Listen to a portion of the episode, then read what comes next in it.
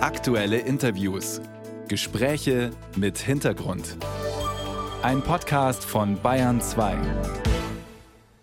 Sie hören das Notizbuch auf Bayern 2 und wir sprechen über die erste deutsche Nationalversammlung 1848 in der Frankfurter Paulskirche, über die Revolution damals und über die Frauen in der Geschichte der deutschen Demokratie. Zugeschaltet aus Frankfurt ist mir die Historikerin Kerstin Wolf vom Archiv der Deutschen Frauenbewegung in Kassel. Grüß Gott, Frau Dr. Wolf. Ja, ich grüße Sie aus Frankfurt. Hallo. In der ersten deutschen Nationalversammlung waren Frauen nur als Gäste auf der Damengalerie zugelassen. Sie durften nicht wählen und sie durften auch nicht gewählt werden. Ist das der Grund, dass Frauen in der Geschichte von 1848, 1849 und auch in der Geschichte der deutschen Demokratie quasi übersehen werden? Das kann man tatsächlich so sagen, weil ganz häufig und von Anfang an hat sich die Forschung sehr stark auf die Paulskirche konzentriert, auf die Prozesse, auf die politischen Prozesse, auf die Akteure. Und wie Sie das schon so schön gesagt haben, die Frauen waren einfach nicht mit dabei. Sie saßen zwar auf der Damentribüne, durften aber politisch überhaupt gar keinen Einfluss nehmen. Und von dem her sind sie sehr, sehr lange tatsächlich vergessen worden. In einigen Berichten der Zeitgenossinnen von damals, sage ich mal so, da wird ja eine tiefe Enttäuschung klar, dass sie eben nicht aktiv dabei sein konnten. Mhm. Also Sie spielen da wahrscheinlich auf Luise Otto Peters an, in dem Fall noch Luise Otto, weil sie noch nicht verheiratet war. Luise Otto war wirklich extrem enttäuscht, weil sie als Liberale, als sehr überzeugte Revolutionärin eigentlich davon ausgegangen ist, dass die liberalen Forderungen nach Freiheitsrechten, nach der politischen Beteiligung aller tatsächlich auch die Frauen meint.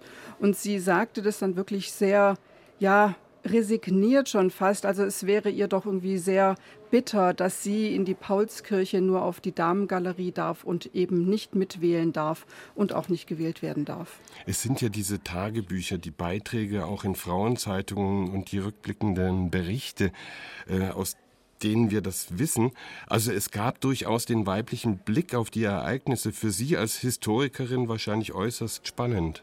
Auf jeden Fall, weil dann ein ganz anderes Bild gezeichnet wird und weil wir uns natürlich auch fragen müssen, jetzt auch mal für unsere heutige Situation, wie kann es denn eigentlich passieren, dass eine Revolution, die sich auf die Fahnen geschrieben hat, für alle Menschen politische Rechte tatsächlich auch zu erkämpfen, warum diese Revolution fast 50 Prozent oder manchmal ja sogar über 50 Prozent der Bevölkerung einfach vergisst. Also welche Strukturen haben wir dahinter eigentlich? Warum ist das so? Und es ist natürlich ausgesprochen interessant, sich die Antworten der Zeitgenossinnen und auch der Zeitgenossen durchzulegen. War es dann so eine, Art, ähm, so eine Art Ersatzhandlung, was Clotilde Koch gemacht hat? Die hat einen politischen Salon gegründet. Darf man das schon als revolutionäres Engagement werten?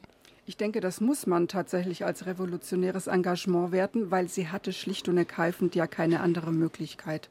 Also äh, Clotilde Koch, Clotilde Koch-Gontard mit äh, vollem Namen, gründet also einen politischen Salon, weil sie so die Möglichkeit hat, ihre Richtung der Revolution zu unterstützen. Ich glaube, das hat man ganz häufig überhaupt nicht verstanden, was sie da gemacht hat, weil sie hat ihr Haus geöffnet. Und äh, der Deidesheimer Kreis, also ein Kreis liberal gesinnter Männer, die alle in der Paulskirche auch aktiv waren, wohnte also bei ihr in ihrem Haus beziehungsweise in dem Haus ihrer Familie, wurde da untergebracht, verköstigt und es gab dann auch die Möglichkeit, sich dort politisch zusammenzusetzen und zu sprechen. Das ist natürlich eine Möglichkeit, tatsächlich in aktiv in das Geschehen einzugreifen. Aber es ist äh, keine verfasste Politik, sondern es ist eine Politik en passant, so würde ich das mhm. mal nennen. Eine Politik, die halt nur so gemacht werden kann. Es ist die einzige Möglichkeit, die Clotilde Koch für sich auch findet. Aber das darf man eben nicht so als Kaffeekränzchen diffamieren. Auf gar keinen Fall. Wobei die wahrscheinlich schon auch Kaffee getrunken haben werden. Und auch das Kaffeekränzchen war häufig politischer, als man das denkt. Nein, das ist eine hochgradig politische Handlung. Und es ist schon interessant, weil wir haben ja die die Briefe von Clotilde Koch, äh, wo sie auch ganz klar beschreibt, dass ihr das sehr deutlich ist, dass es eine politische Aktion ist. Und es ist ihr auch sehr deutlich, dass sie das eigentlich nicht darf, weil sie als Frau solle sich doch gefälligst in der Küche aufhalten und dafür alles sorgen. Aber so schreibt sie, es wird ihr doch sehr hart in diesen Zeiten, wo sie doch tagtäglich in die Paulskirche geht und so politisch ist und mittun möchte.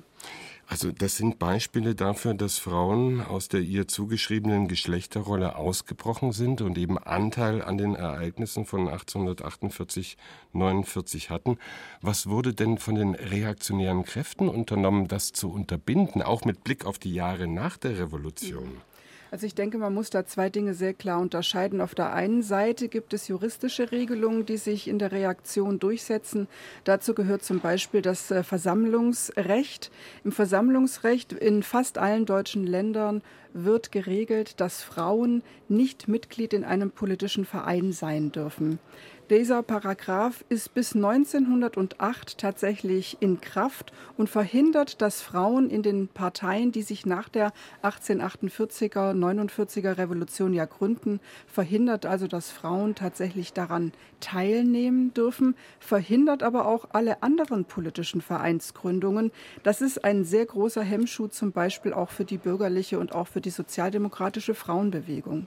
Wenn wir jetzt nochmal an Emma Herweg denken, die hat, wie gehört, es nicht mehr erlebt, dass sich ihr Traum von einem einheitlichen, freien, demokratischen Deutschland erfüllen konnte. Sie starb dafür einfach zu früh. Welche Bedeutung hatte denn die Nationalversammlung in der Paulskirche 1848? Also auf, in Bezug auf die Frauengeschichte und auf die Geschichte der Frauenbewegung, mit der ich mich einfach am besten auskenne, würde ich sagen, in der 1848er Revolution und in der Paulskirche wurde für viele Frauen sehr deutlich, dass sie nicht mitmachen dürfen, dass sie als politisches Subjekt nicht mitgedacht werden und dass sie sich also selber etwas überlegen müssen. Und dabei geht es dann darum, eben nicht nur die eigenen Geschlechterrollen zu durchbrechen, so wie Emma Herweg das ja sehr massiv gemacht hat, sondern für alle Frauen etwas zu tun.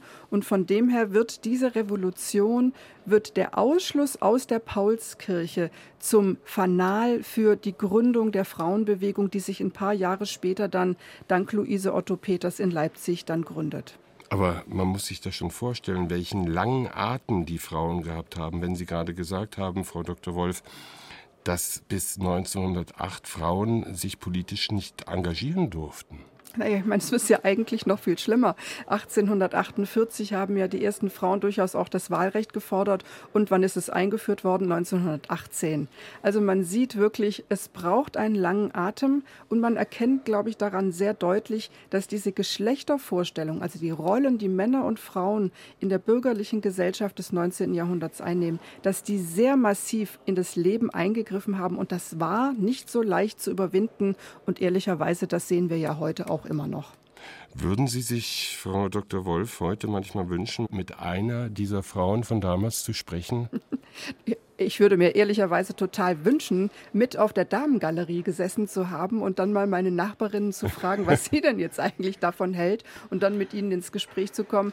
Wobei äh, wir dürfen auch nicht übersehen, viele dieser Frauen, die damals dabei waren, haben tatsächlich nicht versucht, das Geschlechtermodell komplett zu revolutionieren, sondern sie wollten ihren, wie sie fanden, angestammten Platz einnehmen. Also sie waren keine Revolutionärin in dem Sinne, dass sie die Gesellschaft massiv verändern wollten oder sie sogar radikal verändern wollten. Sie wollten dabei sein, und das ist, glaube ich, so der ganz große Unterschied zu, zum Beispiel zwischen Frau Koch-Gonthardt und zu Emma Herweg.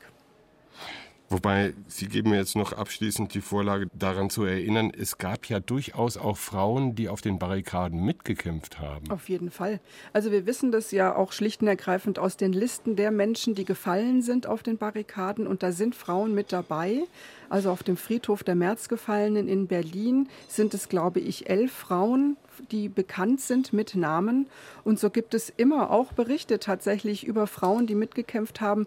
Interessant ist dann immer, wie die Zeitgenossen sich das erklären, warum diese Frauen mitgekämpft haben. Und da sieht man, dass diese Idee, dass sie mitkämpfen, weil sie politische Forderungen haben und weil sie die Gesellschaft verändern wollen, so abwegig ist, dass ganz viele der reaktionären Männer sich das tatsächlich, das Engagement der Frauen damit erklären, dass sie einen Revolutionär geliebt haben, dieser nun gefallen ist und sie ihn quasi rächen.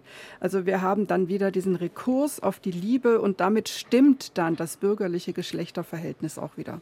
Ich glaube, der Punkt ist, und das ist heute wirklich schwer zu verstehen, Frauen wurden nicht als politisch aktive Personen wahrgenommen, nicht als aktive politische Menschen, die mitbestimmen wollen, sondern tatsächlich die Idee, dass es der Mann ist, der für die Familie, der für diese gesamte Einheit, der für die Frau auch spricht. Es war so tief verankert, dass, wie gesagt, auch sehr viele Frauen überhaupt nichts dagegen hatten, das auch tatsächlich so zu tun.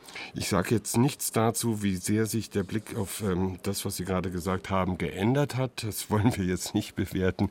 Wir haben darüber gesprochen, über die erste deutsche Nationalversammlung in der Frankfurter Paulskirche vor 175 Jahren und über den Anteil der Frauen an der Geschichte der deutschen Demokratie. Das war die Historikerin Kerstin Wolf vom Archiv der Deutschen Frauenbewegung in Kassel. Vielen Dank für das Gespräch, Frau Dr. Wolf. Ich danke auch Ihnen.